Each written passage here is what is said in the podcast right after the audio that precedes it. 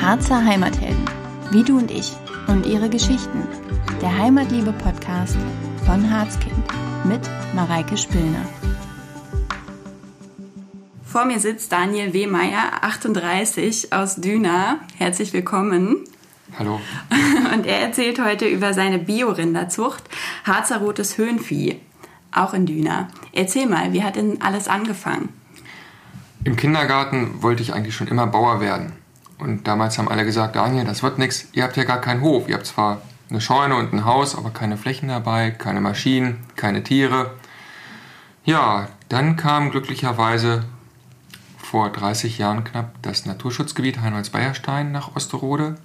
Und in dem Zuge wurde auch ein Flächenbewirtschafter gesucht und ich bekam ein Pferd. Und dann passte das, der Flächenbedarf, das Heu was wir brauchten für das Pferd, das passte ein bisschen zusammen. Und ich kann mich heute noch ganz genau daran erinnern, da war ich glaube ich 14, ähm, dass ich meinem Vater in Anwesenheit des Sachbearbeiters von der unteren Naturschutzbehörde gesagt habe, Vater, eigentlich könnten wir doch ein paar Wiesen pachten und Heu machen und das wäre eine gute Sache. Ich kam damit natürlich meinem Wunsch, Landwirt zu werden, ein Stück weiter. Mhm. Ähm, meine Eltern haben das nicht unbedingt unterstützt zu Anfang, haben gesagt, Junge, lern was ordentliches, werd erstmal Feinmechaniker, geh in die Industrie ja, ja. oder in die Dienstleistung. Ähm, ich habe dann auch alle, ganz brav, alle Praktikas absolviert und war zum Schluss auf einem Biohof in Hannover. Da ging es von morgens um fünf bis abends um elf quasi um die Versorgung der Tiere und den Anbau von Kulturen. Und als sie nach 14 Tagen wiederkam, hatte mein Vater die Hoffnung, dass es so viel Arbeit war, dass sie dazu keine Lust habe. Aber genau das Gegenteil ist passiert. Seitdem wollte ich massiv Landwirt werden. Und das bist du heute. Wie ging es denn los richtig mit der Rinderzucht? Im Mai 1998, da war ich 16 Jahre alt. Mein Vater und ich, wir hatten den Beschluss gefasst, dass wir Rinder halten wollen, dass meine Ausbildung die landwirtschaftliche Ausbildung sein wird. Da haben wir die ersten Kälber gekauft. Aus Wildemann, mhm. aus dem kleinen Tirol des Harzes, ähm, haben wir einige Tiere gekauft. Dann haben wir auch Restgenetik aus den neuen Bundesländern gekauft und hatten am Ende des Jahres 1998 16 Rinder, die wir in Altgebäuden und auch draußen in einem Offenstall untergebracht haben mhm. und waren da ganz stolze Besitzer vom roten Höhenvieh. Selbst dein Vater, du hattest ihn dann also überzeugt, ja? gegen meinen Dickkopf kam er nicht gegen. Sehr gut. Und wie sieht es heute aus? Wie viel Hektar bewirtschaftet ihr und wie viele Tiere habt ihr? Bis es zu heute kam, war es ganz schön schwierig. Mein Vater mhm. hat ja ein ganzes Jahresgehalt in die Rinder investiert mhm. und ein Jahr nachdem wir sie angeschafft haben, war dann die BSE-Krise in Europa, mhm. eigentlich auch weltweit und Rinder waren ja nichts wert. Aber genau das war der Anfang. Wir hatten auch zu dem Zeitpunkt schon einen Biohof mhm. und konnten unser biologisch aufgezogenes Rindfleisch in der Gastronomie vermarkten.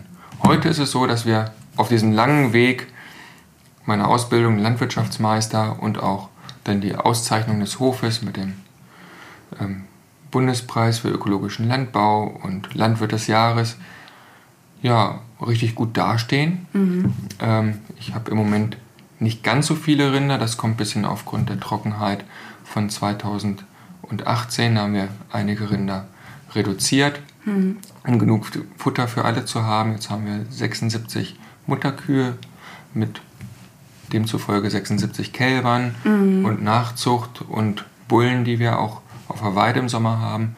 Somit sind in der Summe 230 Tiere bei uns auf dem Hof, mhm. Die wir täglich versorgen. Mhm. Um die Tiere versorgen zu können, haben wir äh, 350 Hektar Grünland mhm. im Oberharz und auch im Vorharz und bewirtschaften die Heinz-Siemann-Stiftung in Duderstadt. Und ähm, ja, ich bin ganz begeistert davon, mhm. dass es eine Kreislaufwirtschaft geworden ist mhm. und wir mit dem Ackerbau dann auch die Nährstoffe gut verwerten können. Total schön. Also es ist ein wirklich in sich geschlossener Kreislauf. Ne? Alles wird äh, wiederverwertet in irgendeiner Form. Kannst du dazu mal ein bisschen was sagen? Ja, da bin ich jetzt genau in meinem Element. Habe ich mir gedacht. Seit ähm, fünf Jahren ist das quasi mein Bestreben, die Kreisläufe rund zu machen. Ähm, die Tiere brauchen Futter von den Weiden, brauchen Stroh vom Acker und beides zusammen ergibt dann den Mist, das Gold des Bauern. Und den veredeln wir und bringen wir dann im Frühjahr emissionsarm wieder auf die Flächen. Mhm. Ähm, unser Betrieb leistet damit einen großen Beitrag zum Klimaschutz. Mhm. Und das an sich klimaschädliche Rindfleisch ähm, ist bei uns keine Klimasünde, ähm, da wir mit den Nährstoffen, mit dem Mist des Rindes quasi die Pflanzen düngen und somit auch das Bodenleben massiv fördern. Wir haben bis zu siebenmal mehr Regenwürmer bei unseren mit Rindermist bewirtschafteten Flächen als mhm. bei Flächen, die nicht mit Rindermist bewirtschaftet werden. Und das Ganze hat ja auch eine große Überschrift. Zu Anfang habe ich mir gar nicht viel Gedanken dazu gemacht, aber wir sind seit ähm, 22 Jahren Biolandbetrieb, sind jetzt im dritten, im 23. Jahr mhm. und dieser Kreislauf, der Bioland-Kreislauf, der hat mich jetzt so gepackt und den leben wir auch auf dem Betrieb. Ja. Wahnsinn. Ihr habt ja auch einige Auszeichnungen schon dafür bekommen, habe ich gesehen. Wenn ich ihr sage, das bist ja nicht nur du, das ist ja auch deine äh, Frau Johanna, ähm, deine oder eure drei Kinder sind mit äh, dabei auf dem Feld, sogar manchmal auf dem Trecker. Und wer gehört noch dazu? Es gibt ja auch ein Team noch drumherum. Ja, das Team, das wächst gefühlt stetig. Im Moment äh, beschäftige ich fünf oder leben fünf ähm, Mitarbeiter von dem Hof. Mhm. Das sind vier Familien, die von diesem Hof leben mhm. und ihr Einkommen daraus bestreiten. Meine Eltern sind natürlich allgegenwärtig. Die haben auch Feuer gefangen von dem Funkenflug, den ich von Anfang an für die Landwirtschaft versprüht habe. Sehr schön. Und ja, mit der Familie, mit meiner Frau Johanna, die auch ganz tatkräftig dabei ist und auch Feuer gefangen hat und mich täglich unterstützt, läuft es wirklich gut. Also es ist ein Familienbetrieb mit Mitarbeitern, so wie er auch zukünftig gut existieren kann. Mhm, sehr schön. Und ähm, ihr vertreibt ähm, selbst das Fleisch, aber es ist auch äh, in vielen Restaurants kann man es finden. Magst du dazu noch ein bisschen was sagen? Angefangen hat ja alles eigentlich in der BSE-Krise. Da hatten wir. zur besten Zeit. Zur ne? besten Zeit, da hatten wir ein Tier, das ähm, in den Himmel hätte gehen können, aber es war nichts mehr wert. Und da hat Frau Schnippe gesagt: Mensch, ich probiere das mal bei uns im Gasthaus mhm. in Osterode als Harzer rotes Höhenvieh, als ein regionales Rindfleischprodukt vom Biohof. Und ähm, das war um die gleiche Zeit. Mitte Februar haben wir das äh, Tier geliefert und sie meinte, wenn sie zum Muttertag kein Fleisch mehr hatten, ist alles gut. Aber schon vor Ostern war sie ausverkauft. Oh. Und wir haben zum Muttertag hin das zweite Tier bei ihr vermarktet. Und damit ging das gleich mit Vollgas los. Jawohl. Und davon profitieren wir noch heute. Im Moment ist es ein bisschen schwierig. Wir beliefern zwölf Gasthäuser und die sind ja jetzt natürlich alle geschlossen in ja. der Zeit. Aber auch diese Zeit der, der Pandemie ähm, ist ja auch eine große Chance. Also der mhm. Harzer Hof in Scharzfeld, die haben sich ganz breit aufgestellt und die Bioküche Harz gegründet und ja. verkaufen Gläser mit unserem Rindfleisch drin und halten mhm. uns die mhm. Stellung als Kunden. Ja, total cool. Aus der Not eine Tugend gemacht. Ne? Und die Zusammenarbeit, also wir sind mehr zusammengewachsen ja. als Produzenten und ähm, Gastronomen und das ist schon ein ganz tolles Gefühl. Mhm. Richtig klasse. War das auch so eine Herausforderung im vergangenen Jahr, wie man jetzt mit dieser Krise umgeht? Die Krise hat uns sehr kalt erwischt. Mhm. Und wir haben gerade letztes Jahr ähm, eine neue Mistplatte gebaut, die JGS, also Jauche Gülle Sickersaftauflagen, der EU komplett erfüllt, sehr viel Geld investiert und parallel dazu eine neue Fleischerei gebaut, mhm. in der wir nach EU-Richtlinien zerlegen können und verkaufen können. Und nachdem wir das viele Geld investiert hatten, hätte es eigentlich volle Pulle mhm. weiterlaufen müssen, dass die Gasthäuser offen sind, die mhm. Tagestouristen weiter das rote Höhenvieh verzehren ähm, und die Harzgerichte weiter so boomen, ja, wie es in der Jahr, Vergangenheit ne? war. Mhm. Aber ähm, durch den ersten Lockdown haben wir gemerkt, das ist wirklich eine schwere Zeit. Mhm. Und in dem Moment haben wir gesagt, wir machen eine neue Homepage, wir mhm. gehen mehr an Privatkunden mhm. Und meine Frau steigt helfend mit in die Fleischerei ein. Mhm. Super. Und äh, damit haben wir wirklich das Allermeiste überbrückt. Mhm. Sehr gut. toi, toi, toi. Dann hoffen wir mal, dass es jetzt zum Sommer anders aussieht wieder ne? und äh, einiges wieder öffnen darf. Äh, du hast aber auch von Chancen gesprochen. Was war denn für euch so die größte positive, äh, positive Überraschung in der letzten Zeit? Die positive Überraschung, die kann man gar nicht so fassen. Das ist eher so im Kopf, mhm. dass ähm, ich das Gefühl habe, dass durch die Einschränkungen auch Grenzen verschoben sind. Man kann das neu denken. Mhm. Ganz viele Verbraucher denken regionaler.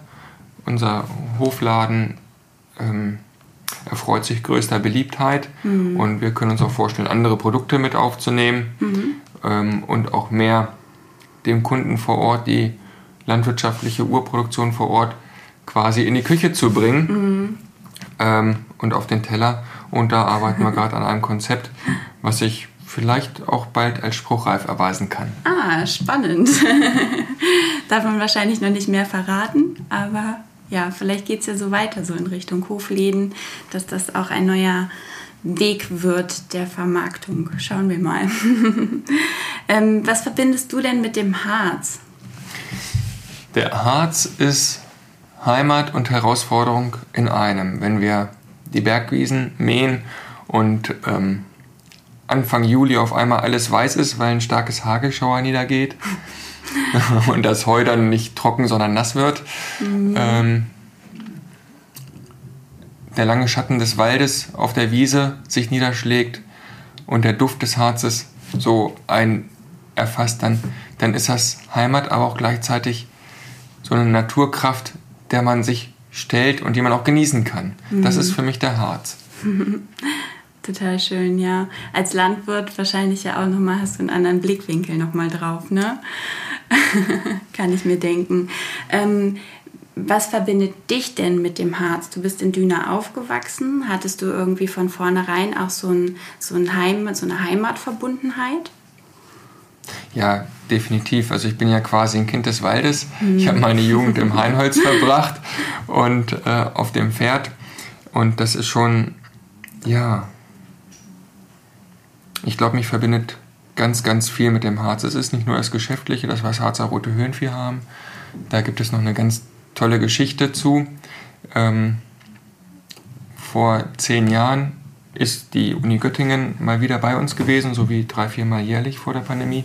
Und Herr Dr. Wehmeuer hat gefragt, ob er nicht eine Blutprobe ziehen könne von unserem Deckbullen. Mhm. ich gesagt, ja, selbstverständlich. 14 Tage später rief er uns an, das Tier ist männlich, zum Glück. Einfarbig rot, Rasse rotes Höhenvieh, das alles hat die DNA hergegeben. Mhm. Und es ist die Linie von Rudolf Dauer. Rudolf Dauer war im Landkreis Osterode der letzte Rotviehhalter vom Harzer Roten Höhenvieh ah. bis 1981. Und seine Frau und seine Tochter waren meine Tagesmütter. Ach. Und da kriege ich jedes Mal Gänsehaut, weil durch Zufall haben wir aus Hessen einen Deckbullen gekauft, der genau der Linie entstanden ist, äh, die Rudolf Dauer vor über 40 Jahren gehalten und gezüchtet hat. Wahnsinn. Und da ist so viel Heimat äh, bei uns im Stall, ja. ähm, was die Tiere auch ausstrahlen.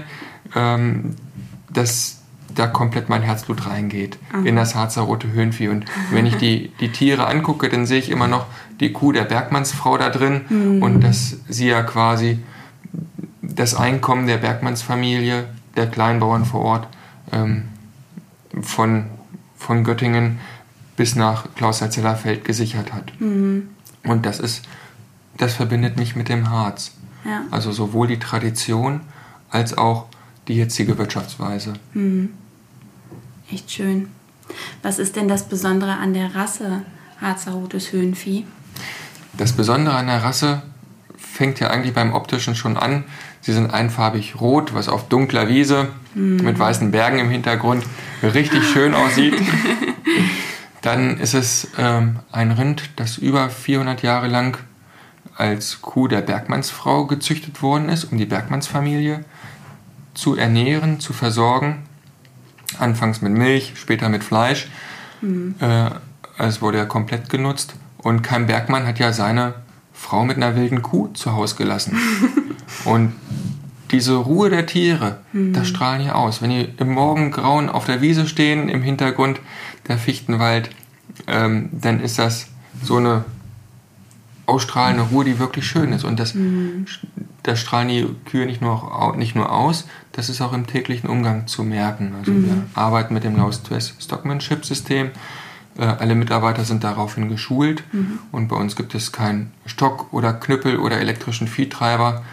Ähm, das ist so ähnlich wie, wie ein Pferdeflüsterer halt, nur mit Rindern. Wenn wir ein Tier verladen müssen, ja. weil es in den Himmel geht, dann mache ich das alleine, ohne mhm. Stock, sondern mit optischen äh, und akustischen Zeichen und das funktioniert super. Mhm. Aus einer Herde von 40 Stück, also die werden auch in großen Herden zusammengehalten, mhm. dass sie einen Familienverband machen können. Ja, und alles ganz natürlich. Das, was dann da rauskommt, die Qualität des Fleisches, das mhm. ist auch wieder was ganz Besonderes, dadurch, dass die Tiere so ruhig gezüchtet sind, mhm. sind sie ja nicht auf Milchleistung oder Fleischleistung gezüchtet. Es gibt wenig an dem Tier, was wirklich Spitzenleistung hervorbringt. Also wir haben nicht die mega Fleischkuh im Stall und auch mm. nicht die mhm. mega Milchkuh im Stall, aber wir haben eine ganz ruhige Kuh und da mm. schmeckt man anschließend auf dem Teller. Und eine glückliche Kuh. Definitiv. Die äh, Tiere sind ja auch sehr viel auf der Weide, selten im Stall. Ne?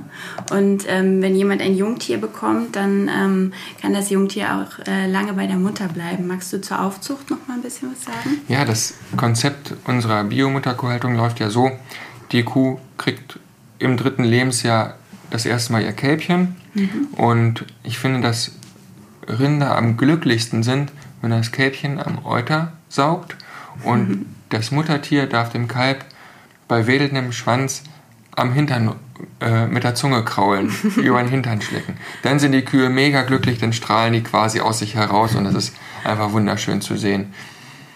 Ja, also zum ganzen Aufzuchtkonzept. Wir machen das ja jetzt schon seit über 20 Jahren ähm, und haben auch sehr viel dazugelernt und werden das Dazulernen auch hoffentlich nie verlernen. ähm, die Kühe mit den Kuhkälbern gehen in den Oberharz nach Buntenbock, Wolfshagen, Altenau, Riefensbeek und bringen da den Sommer über ihre Kälber groß. Also mhm. die Kuhkälber bleiben ein Jahr bei der Mutter. Mhm. Das hat soziale Aspekte, dass die Jungtiere dann den Herdenverbund kennen und mhm. ähm, quasi ein soziales Briefing haben über ein Jahr, also eine gutes, gute äh, Familienstube. Und die Kühe mit den Bullenkälbern, die sind in Osterode im Teufelsbad, auf dem Rötzel, bis in die Samtgemeinde Hattorf rein mhm. und auch auf der Seemann Stiftung. Und da, wo das Gras besser wächst, das sind die Kühe mit den Bullenkälbern. Mhm. Die Bullenkälber sind auch ein Jahr bei der Mutter, also mhm. wenigstens einen Sommer mit Mutti auf der Wiese. Schön. Und auch die haben dann ein gutes Sozialverhalten danach. Mhm. Sehr schön.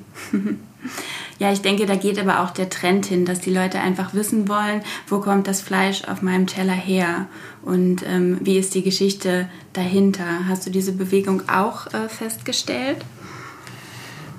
Ja, definitiv. Das merken wir auch ähm, im Hofladen und auch bei den Gastwirten, dass die Regionalität, auch wenn sie etwas teurer ist, ähm, über dem steht, was der Geldbeutel quasi vorrangig hergibt. Mhm. Ähm, und dieser Ran auf die regionalen Produkte, das ist schon schön, dass es so ist. Also meine Arbeit wird dadurch gewertschätzt. Mhm. Ähm, wir versuchen ja mit dem Rind ja, die Kulturlandschaft auch zu erhalten. Mhm. Wir mähen die Wiesen in Buntenbock, in Altenau, in Klausthal, bieten dadurch den Tagestouristen eine offene Landschaft. Mhm. Ja. Ähm, dieses Heu dient dem Winterfutter der Rinder. Die Nährstoffe fahren wir wieder zurück. Das ist, das ist schon so, dass auch ganz viel Dienstleistung meinerseits der mhm. Gesellschaft gegenüber dasteht. Also wir haben jetzt keine Kuh, die Mais und Soja aus Brasilien frisst, sondern mhm. wir haben nur Grasfresser, die Kulturlandschaft mhm. pflegen und erhalten, so wie sie seit Jahrhunderten bei uns vorkommt. Ja. Also steckt auch wirklich Harz drin. da steht nicht nur Harz drauf, da steckt auch Harz drin. Sehr schön. Ähm, ja, du warst gerade kurz bei den Touristen. Ähm, hast du einen Lieblingsort im Harz? Ja, im Moment ist es definitiv die Hochebene des Harzes, mhm. Buntenbock und Altenau, die grünen Wiesen, meistens mit einem Bach in der Nähe, mhm. ähm, der Fichtenwald im Hintergrund. Und der Geruch der Wiese, das ist einfach so herrlich. Man ist dem Himmel nah. Mhm. Man sieht, die Wolken ziehen immer schneller, als der Wind ist.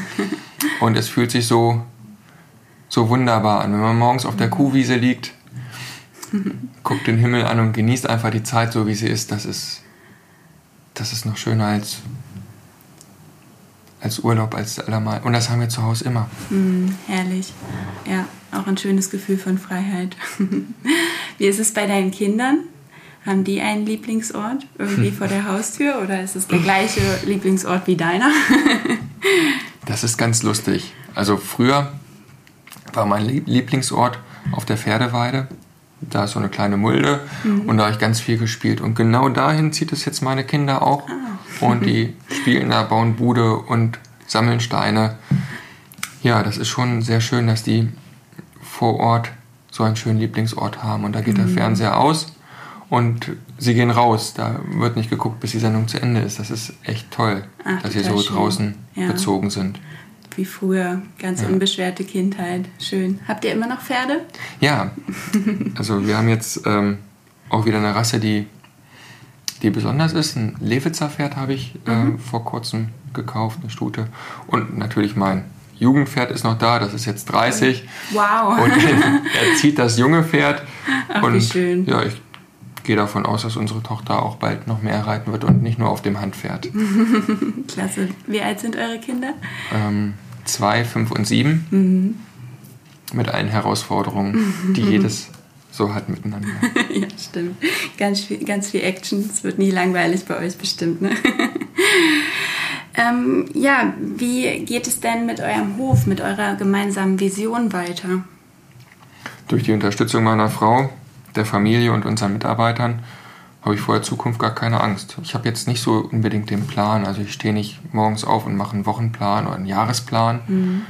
Ähm, für Baumaßnahmen schon, aber alles andere entwickelt sich so im Tag, im Wandel. Und die Vision ist eigentlich, im Kreislauf, im Biokreislauf zu bleiben mhm. und unsere Produkte noch weiter in die Küchen der Verbraucher zu bringen. Mhm. Ähm, und das ist, glaube ich, der, der Plan, dass, dass man wirklich sagen kann, das Rindfleisch und auch unsere äh, Körner, Getreide, Linsen, Erbsen sind regional erzeugt, sind nicht klimaschädlich mhm.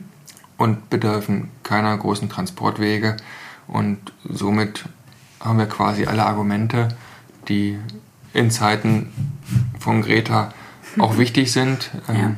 Wenn es noch wärmer wird, die Talsperren im Harz trocken bleiben, dann äh, sieht das nicht so schön aus, aber diese Szenarien, die will ich gar nicht so mir täglich vor Augen halten, weil mhm. wir haben relativ viel Fläche, sind flexibel, was die Tierhaltung angeht und können uns auf alle Bedingungen einlassen. Mhm. Sehr schön. Ja, da sind auch viele Chancen, denke ich, ne? Und die packt ihr einfach an. Sehr gut. Was wünschst du dir denn für den Harz? Für den Harz wünsche ich mir, dass er selbstbewusst in die Zukunft geht. Mhm. Dass viele junge Familien da sind und sagen, die sind stolz, dass sie Harzer sind. Mhm. Wer in Braunlage die Eishockeyspiele gesehen hat, der weiß, wie sich das anfühlt. ja. ähm, und der Harz ist schon, ja, eine ganz besondere Region mit Tradition, mit Herausforderungen. Und wir brauchen definitiv junge Familien, die das auch weiterleben. Mhm. Ja, vielen lieben Dank, Daniel, für das schöne Interview und äh, beruflich wie privat toi toi toi für die Zukunft. ich danke auch. Hat dir der heutige Podcast gefallen? Dann teile ihn gern mit Familie und Freunden und abonniere uns. Wir sind auch auf Instagram unter Harzkind Agentur und Harzkind Shop zu finden und freuen uns über dein Feedback. Hab eine schöne Zeit. Bis demnächst. Deine Mareike.